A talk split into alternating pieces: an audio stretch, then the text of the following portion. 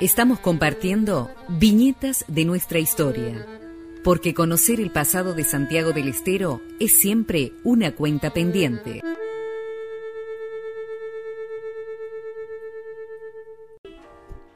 Muy buenas tardes a la audiencia de Radio Universidad, en especial a los oyentes de Viñetas de nuestra historia. Estamos acercándonos ya a- al final de año, estamos en el final de año ya, último tramo. Este es el episodio número 22 de Viñetas. Y como en cada uno de estos episodios, desde el episodio 1 allá por marzo de 2021, comenzamos Viñetas eh, saludando al coequiper el señor René Javier Galván, que otra vez he recibido con fuertes aplausos. Hola René. Hola Esteban, hola a toda la audiencia de Radio Universidad. Muchas gracias por los aplausos. Que los vas a extrañar en Sí, vacaciones. sí, sí. Mandame, mandame mensaje cada tanto con aplausitos Exacto, para, para exacto. tener presente a, a la audiencia de Radio Universidad y de Viñetas. Y te voy a eh, recordar que hemos prometido algo que eh, no sé si vamos a cumplir, pero habíamos prometido que íbamos a hacer eh, el programa final de Viñetas, el último programa, que lo íbamos a hacer en vivo, en directo, en algún lugar público. Bien. ¿Estás en condiciones de confirmar esa promesa o, o no?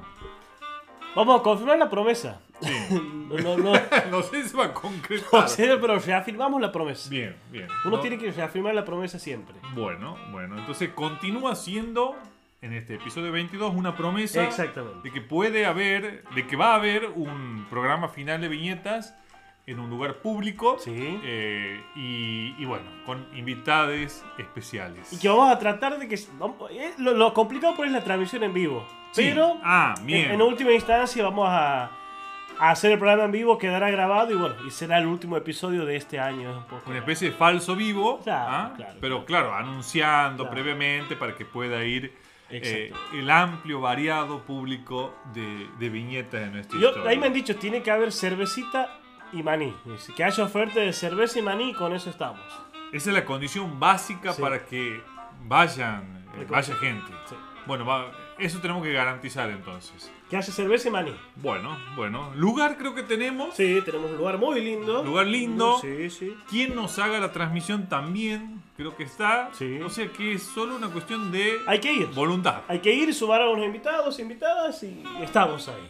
Y aparte, una lista tenemos larga, ¿no es Sí, cierto? sí, sí, sí, sí. Tantos oyentes de viñetas que con que vaya, ¿cuánto? Un porcentaje de, de- de esos oyentes tenemos que, Estamos. que estar acompañados en ese lugar. ¿no? Bueno, eh, René, hoy eh, propongo en este episodio 22 de Viñetas que hablemos de un reciente libro que se ha publicado de una amiga de la casa, me refiero a eh, Alicia Gebel, ¿sí? sobre un personaje eh, bastante conocido de la historia de Santiago del Estero, y no solo de la historia de Santiago del Estero, sino de, de la historia argentina, personaje del siglo XVIII, nos referimos a Mamantula. Vos que tienes tu, tu corazón en Loreto, me parece que ahí eh, hace rato, digamos que, eh, es más, has escrito sobre Mamantula. Sí.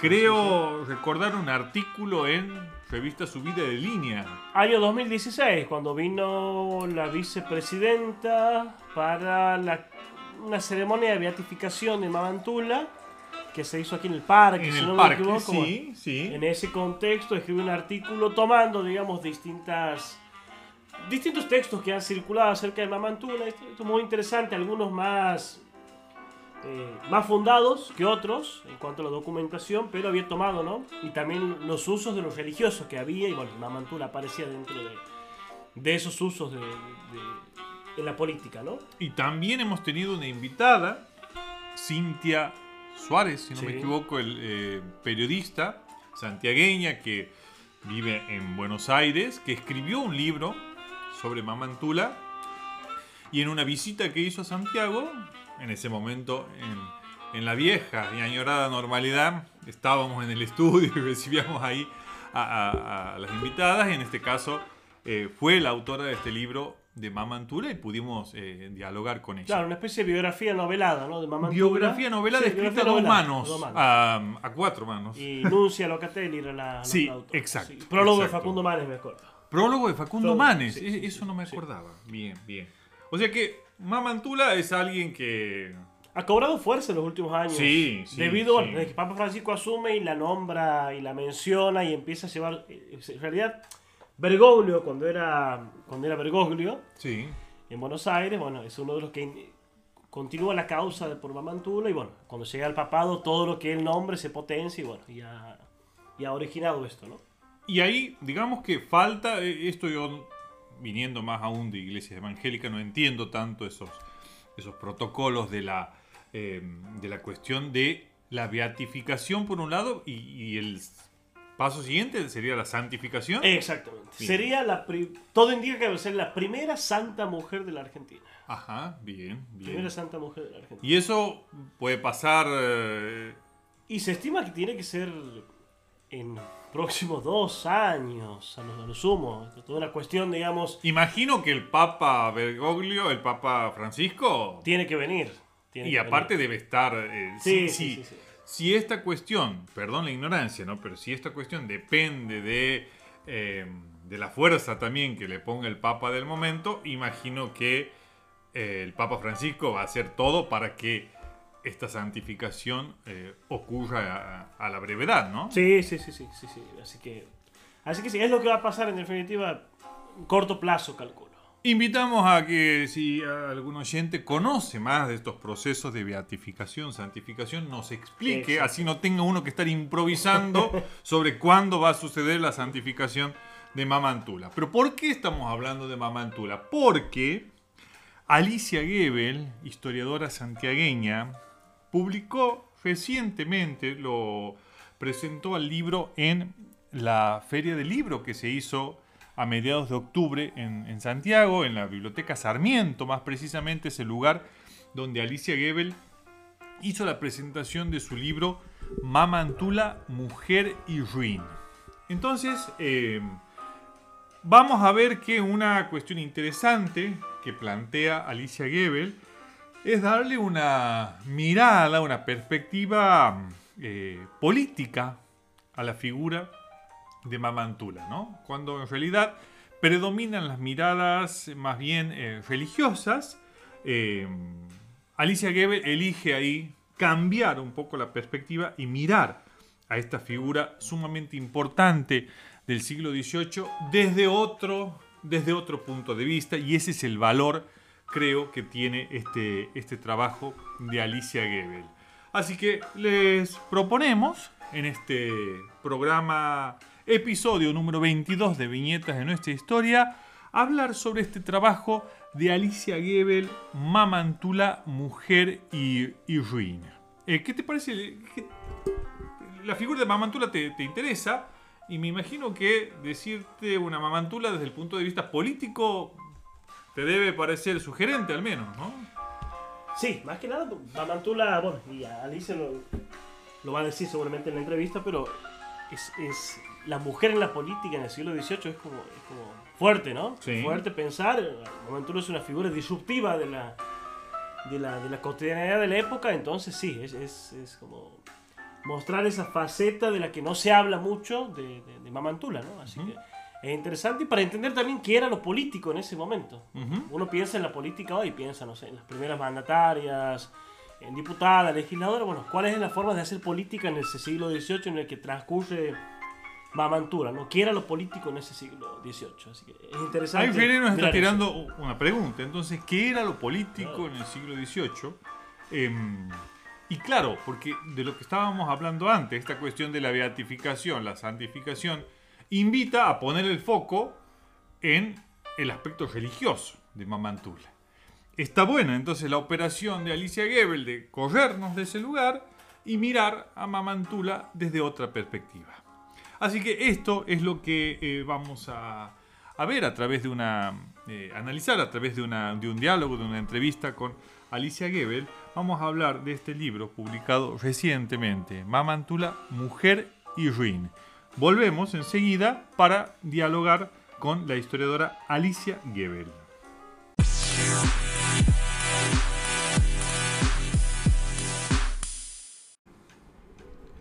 Segundo bloque de viñetas de nuestra historia.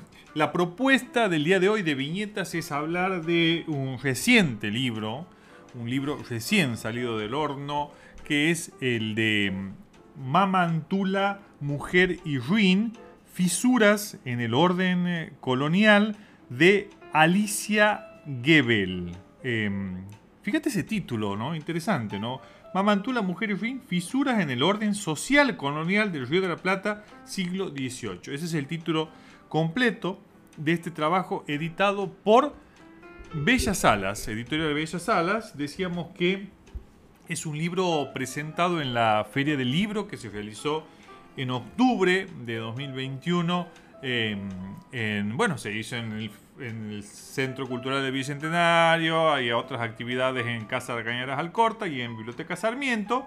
Lo de Alicia Gebel, la presentación de este libro sobre Mamantula de Alicia Gebel se le hizo en la Biblioteca Sarmiento y los presentadores creo que fueron Juan Leguizamón y eh, Daniel Guzmán. Si no me equivoco, ellos dos fueron los, los presentadores. Eh, y bueno, pero antes de, de ir a la entrevista, Contale a la audiencia, René, quién es Alicia Gebel. La conocemos nosotros, pero puede haber alguien que no la conozca. ¿Quién es Alicia? Muy bien, Alicia Gebel es profesora y licenciada en historia. Se desempeña como docente en institutos de nivel secundario y superior.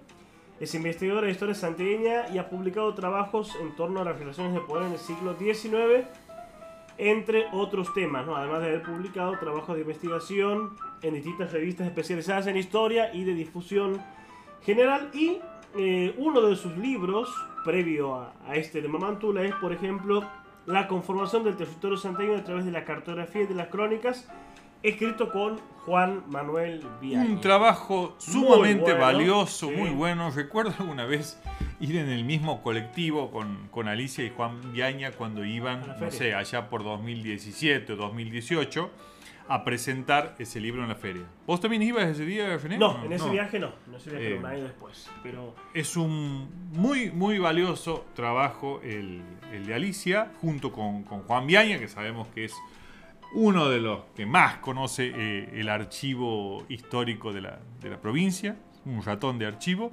Y bueno, pero en este caso vamos a hablar de este libro sobre eh, Mamantula. la primera pregunta que le hacíamos a Alicia tenía que ver, bueno, decíamos que eh, es una figura muy visitada, ¿no es cierto? La de Mamantula, más aún eh, con esta cuestión de la beatificación y su posible canonización. Es un personaje entonces que ha cobrado mucha, mucha relevancia y se han escrito varios libros sobre ella. Recuerdo también el del eh, Alberto Bravo de Zamora, Mamantula, sierva de Dios, si no me equivoco es el título entonces, frente a ese panorama de una figura conocida sobre la cual se han escrito, ¿qué, eh, la motivó a sumar su mirada eh, sobre esta mujer santiagueña? Bueno, considero que eh, me pasó lo que a muchos santiagueños. Me impulsó la necesidad de conocer sobre esta mujer que emergía del silencio, impulsada por el Papa Francisco, que vio sus virtudes religiosas, pero sobre todo vio a una mujer de acción. Eh, fundamentalmente me llamó la atención el difícil momento que le tocó vivir en la segunda mitad del siglo XVIII, en plena época de expulsión de los jesuitas, y este, lo admirable es cómo ella, haciendo caso omiso a una prohibición real, se animó a salir y a predicar. Em, estos aspectos iban despertando la curiosidad, pero lo que me determinó a seguir esta investigación fue enterarme que la mayoría de los actores de Mayo fueron practicantes de los ejercicios espirituales que ella brindaba. Y ahí creo que la pregunta que detonó todo y que para mí cabía era saber qué pasaba en esos 10 días de recogimiento y reflexión, qué lecturas se hacían, de qué manera los ejercicios espirituales podían llegar a impactar en una sociedad. Eh, a ver, yo no estoy diciendo, ni estoy siendo tan simplista ni tan reduccionista de decir Mamantula, Ejercicios Espirituales, Revolución de Mayo. Pero sí eh, era mi interés tratar de ver de qué manera las, eh, el restablecimiento de los ejercicios espirituales justamente impactan en la sociedad, hasta qué punto las ideas jesuitas de eh, resistencia a la opresión, de libertad, de igualdad, vienen a reavivar los ánimos de una élite criolla ya formada en los colegios eh, de la Compañía de Jesús y de qué manera pudieron coadyuvar a cuestionar el orden colonial que comenzaba a dar muestras de fisura. Em, ahí fue cuando empecé a ver en Mamantula no tanto a la mujer evangelizadora, sino a la mujer política. Interesante este planteo, ¿no? Eh, no mirar a la mujer evangelizadora, que es la mirada clásica, sino a la mujer política. Era lo que adelantábamos, ¿no? En cuanto a eh, qué faceta de Mamantula eligió eh, mirar Alicia. Así es. Bueno, la segunda pregunta que le hacíamos es un poco eh, pensar cómo forma Mamantula su pensamiento, su mirada política, ¿no? Por eso le, hicimos como tres preguntas en una. La primera, ¿cómo eh, fue la formación de Mamantula? La segunda, ¿qué libros leía? Y en tercer lugar, ¿cuáles eran finalmente esas ideas que ella termina elaborando a través de esas lecturas y de su formación? Vamos a escuchar qué nos contestaba Alicia. Eh, Mamantula creció entre los jesuitas y todos sabemos que sus bibliotecas estaban bien nutridas y es evidente que ella hizo uso de esos libros y seguramente discutió muchas de sus ideas con su guía espiritual que era el padre Juárez. Em, en su accionar revela que su propósito es aplicar las ideas de Loyola porque sigue a uno a uno sus principios pero además se nota claramente estos preceptos en su concepto del magis jesuista, de esto de ir por más, de ser una mujer de, de acción, de salir y luchar por las ideas muy tomadas de los jesuitas de resistencia a la opresión, de retroversión del poder al pueblo, de libertad, de igualdad, de discernimiento, de posibilismo que como les digo, se ve en cada uno de su accionar. Es una mujer que va a estar luchando constantemente, sobre todo por la igualdad y por la confianza que tenía puesta en ella en que los ejercicios e-, espirituales eran transformadores de la realidad. Qué, lindo, ¿no? Me, imaginaba esos, esos diálogos, ¿no? De Mamantula con quien fue, como dice Alicia, su, guía, ¿no? Su guía intelectual. Imaginaba eh, esos, esos diálogos de esta mujer en formación con estas lecturas. Em, bueno, y en ese momento cuando, como decíamos al, al principio del programa, el lugar de la mujer en la política estaba como muy, muy limitado, ¿no? Eh, bueno, y, la siguiente pregunta para Alicia, creo que es una pregunta que de algún modo la veníamos anticipando, ¿no? Eh, le preguntábamos a Alicia si ella considera que el foco, ¿no es cierto?, generalmente puesto en su faceta religiosa y en la cuestión de la beatificación, de algún modo eh, opacaron, ¿sí? menoscabaron la talla política, la importancia política de su figura. Escuchemos qué nos respondía Alicia Gebel. Bueno, eh, me parece que la figura de Mamantula como mujer que transforma su misión evangelizadora en un proyecto político está prácticamente inexplorada.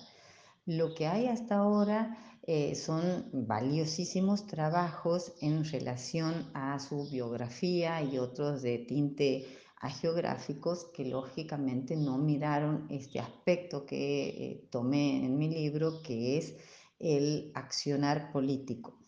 Eh, para muchos hablar de política llama la atención y es como eh, peligroso, pero está mm, claro que la expectativa que ella tenía estaba puesta en que cada ejercitante llegara a un replanteo de su vida a una mirada crítica de su entorno para luego poner en cuestión su lugar social y así encontrar un sentido utilitario y servicial a su existencia, porque ahí es donde está el accionar de esta mujer religiosa y política, en la confianza puesta en que los valores jesuitas iban a generar una transformación social en una sociedad que estaba eh, sometida a la coerción y a la presión monárquica. Para quienes recién se enganchan con viñetas de nuestra historia, estamos eh, eh, dialogando con Alicia Gebel, autora del libro Mamantula, Mujer y Ruin, que nos ofrece bueno, esta, la perspectiva de una mirada política sobre este personaje de la, de la historia de Santiago del Estero. Bien, avanzamos con las preguntas. En este caso, la pregunta número 4, vamos a hacer. La pregunta es la siguiente, ¿no? ¿Qué evaluación hace de la... Le preguntamos a Alicia qué evaluación hace de la historiografía de Santiago del Estero en relación con las mujeres. Le preguntamos si hubo avances, si hay más estudios sobre las mujeres y también si hay algún personaje femenino que ella cree que falta explorar un poco más desde la historia. Uno a priori piensa que sí, pero bueno, escuchemos a Alicia Gebel. Em, considero que la historia de género no está demasiado desarrollada en nuestra provincia.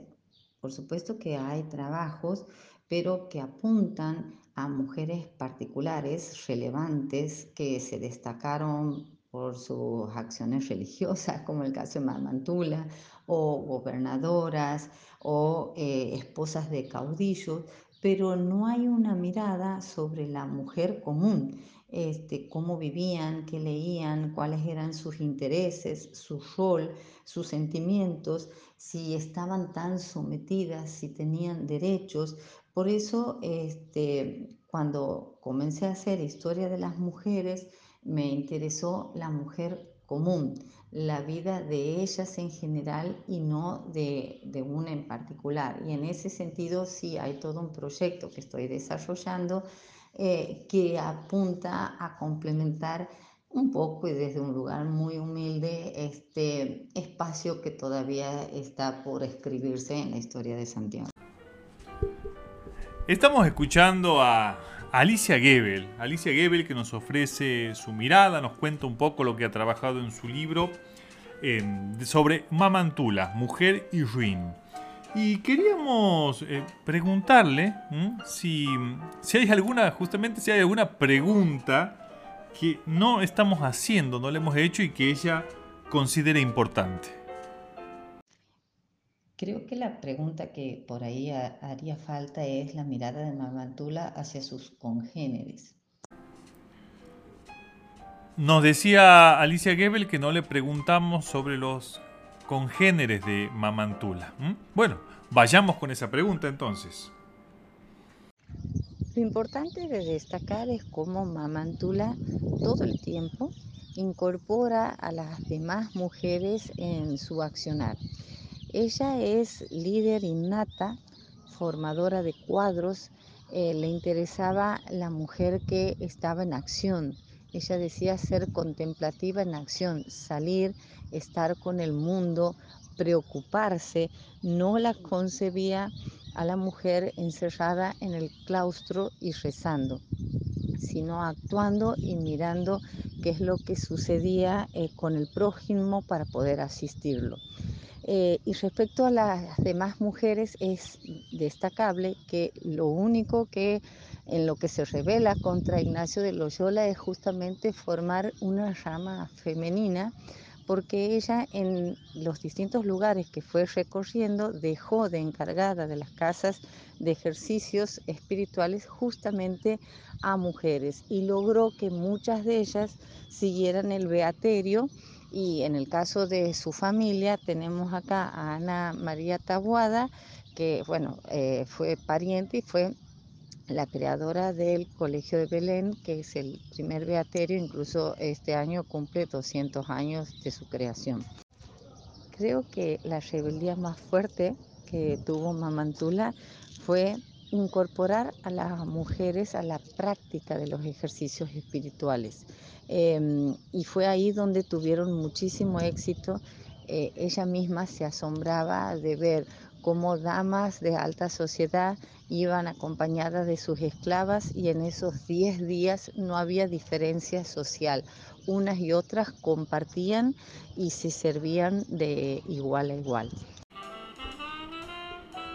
Bueno, eh, agradecemos a la disposición, la disposición de siempre de Alicia, de Alicia Gebel para contestar nuestras preguntas acerca de este reciente libro que ha publicado sobre Mamantula, editado por Bellas Alas y que se lo puede conseguir em, a muy buen precio en Editorial Bellas Alas, Belgrano. 1840. 1840 y. No, Belgrano Sur 1806. 1806, ¿sí? Casi esquina Viamonte. Invitamos a, a la amplia audiencia de viñetas de nuestra historia a leer este libro que es un libro sobre una figura muy conocida sobre la cual se han escrito libros, pero que como escuchábamos en esta, en esta entrevista, Alicia Gebel le ha dado otra mirada, una vuelta de tuerca a la figura de Mama Antula. Volvemos enseguida con el último bloque de este episodio 22 de Viñetas de nuestra historia.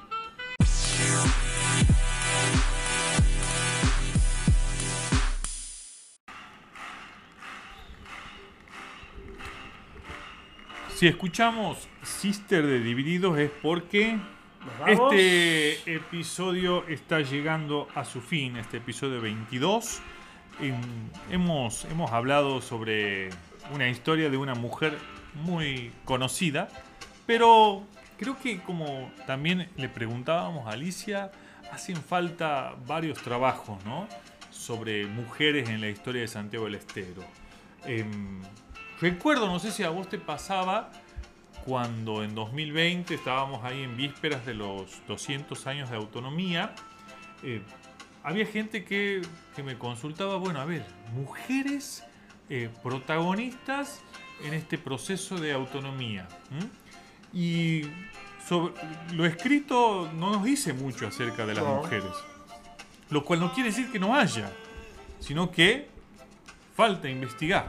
Así es. Entonces, eh, en ese sentido, bueno, me parece que están apareciendo trabajos, pero eh, estamos en proceso, ¿no es cierto?, de, mayores producciones sobre este tema. Sí, justamente esta semana, el día miércoles pasado, he estado en un conversatorio con Bárbara Gamendi, esta historiadora salteña, que ha trabajado con nosotros en las 14 provincias históricas.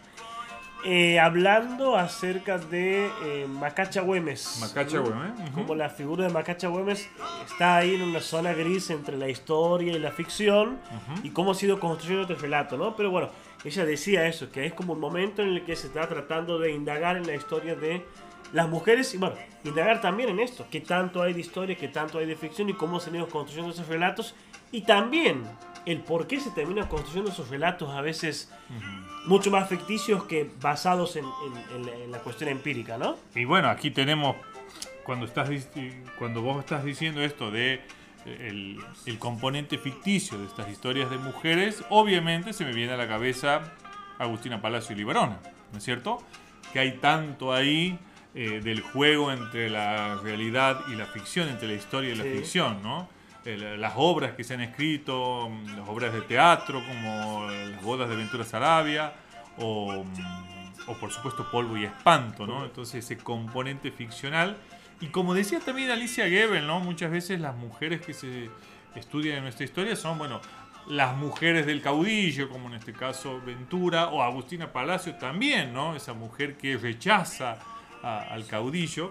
Eh, pero bueno, eso es un proceso abierto seguramente hay muchas mujeres por, por descubrir en la historia de Santiago del Estero, ¿no? Y una mujer más que está, aparece ahí también más en, la cuestión artística, pero que es parte de la ficción, aparentemente, digo, porque no, he podido, no, he encontrado fuentes históricas, digamos, que es la famosa Rubia Moreno. La Rubia Moreno, sí. Época de los Tabuanas, que había ayudado ella. Sea, hay también una cuestión ahí para, para indagar, para ver cómo es que se terminó construyendo estos relatos y con qué objetivos, ¿no? Que se vengan entonces más tesis e investigaciones, biografías de mujeres en la historia de Santiago del Estero. De esta manera ponemos fin a este episodio 22 de Viñetas. Mi nombre es Esteban Brizuela. Soy René Galván. Nos vemos entonces el próximo miércoles.